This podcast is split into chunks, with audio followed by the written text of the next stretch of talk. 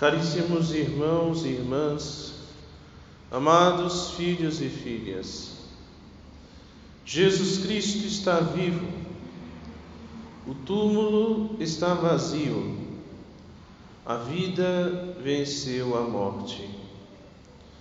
Maria Madalena vai ao túmulo e encontra a pedra rolada. E corre ao encontro de Simão Pedro e outro discípulo para lhe comunicar o ocorrido. Tiraram o Senhor do túmulo e não sabemos onde o colocaram. Simão e outro discípulo correm até o túmulo e verificam que de fato Jesus já não está ali. Somente o santo sudário e os outros tecidos utilizados para envolver o corpo se encontravam dentro do túmulo. Diz o Evangelho que o outro discípulo, ao entrar no túmulo e, encontrou, e ao encontrar aquela cena, viu e acreditou.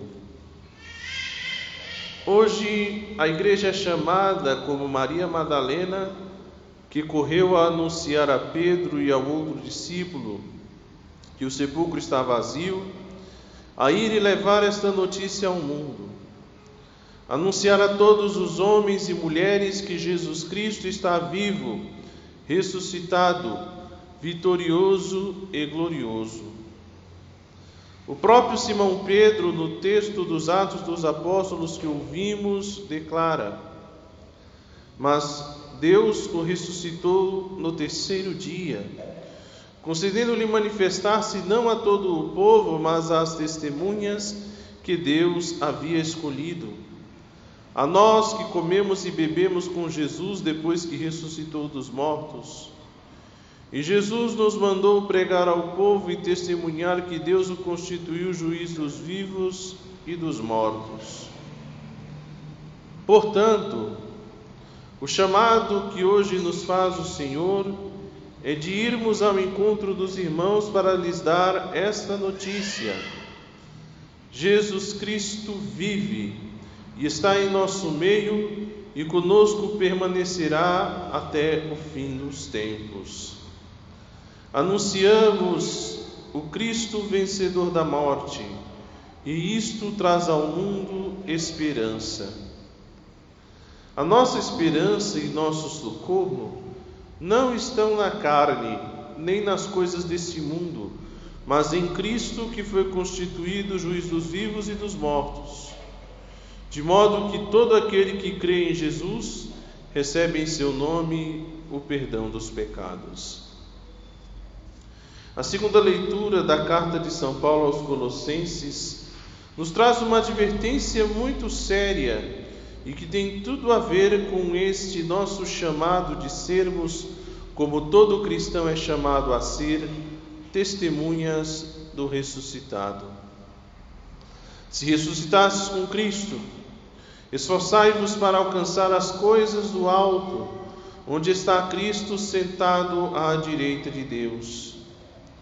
Aspirai às coisas celestes e não às coisas terrestres Pois vós morrestes e a vossa vida está escondida com Cristo em Deus.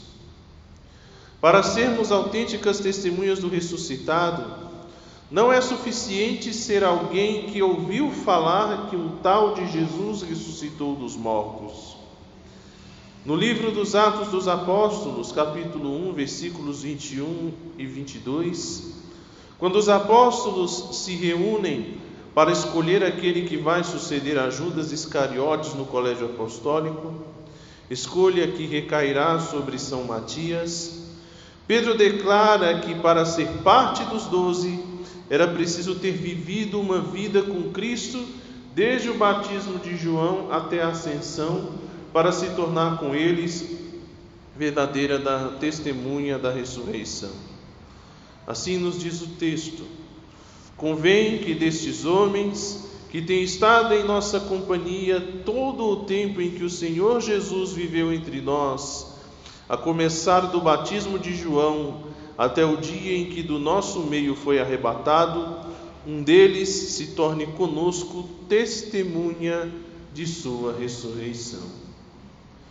Portanto, como disse há pouco, não basta ser alguém que ouviu falar que um tal Jesus ressuscitou dos mortos.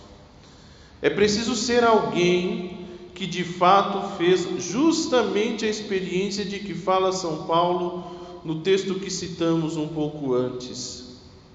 Alguém que, tendo morrido para o pecado, que, tendo sepultado uma vida antiga de pecados e vícios, ressuscitou com Cristo, isto é, abraçou uma vida nova, uma vida voltada para as coisas do alto. Uma vida voltada para as coisas do alto não é uma vida alienada, indiferente à realidade que o rodeia, mas uma vida que tem um objetivo definido e muito claro: o céu, a glória eterna junto de Deus e onde, portanto, se está disposto a empregar todos os meios para alcançá-la. Uma vida voltada para as coisas do alto é uma vida piedosa, uma vida devota, uma vida pautada na oração, na leitura e vivência da palavra de Deus, na frequência aos sacramentos, uma vida vivida longe das desordens, longe das diversões perigosas para a alma, longe da impureza, longe da depravação, longe do apego às riquezas, longe do ódio e da maldade. Anunciar a vitória de Cristo sobre a morte, quando ainda se vive apegado ao pecado que leva à morte eterna da alma, é uma contradição. O anúncio perde sua força e seu efeito, de modo que o fato da ressurreição de nosso Senhor cai em descrédito. A realidade é que o mistério e o fato da ressurreição de nosso Senhor Jesus Cristo, por vontade e providência de Deus, foi um fato muito discreto, o qual não gozou de notoriedade mas, como nos diz São Pedro no livro dos Atos, que foi lido na primeira leitura desta missa, mas Deus o ressuscitou no terceiro dia, concedendo-lhe manifestar-se não a todo o povo, mas às testemunhas que Deus havia escolhido. A nós que comemos e bebemos com Jesus depois que ressuscitou dos mortos. Ou seja, Deus não quis que a ressurreição de Cristo fosse um fato de repercussão imediata, sabido e conhecido por todos, mas quis que este fato chegasse ao conhecimento do mundo por meio de testemunhas que ele mesmo escolheu. Testemunhas que não apenas foram informadas do fato, mas que pudessem, além do uso das palavras, anunciar com a experiência da própria vida transformada pelo Senhor, pessoas que pudessem ser exemplos vivos do poder restaurador e renovador da Páscoa.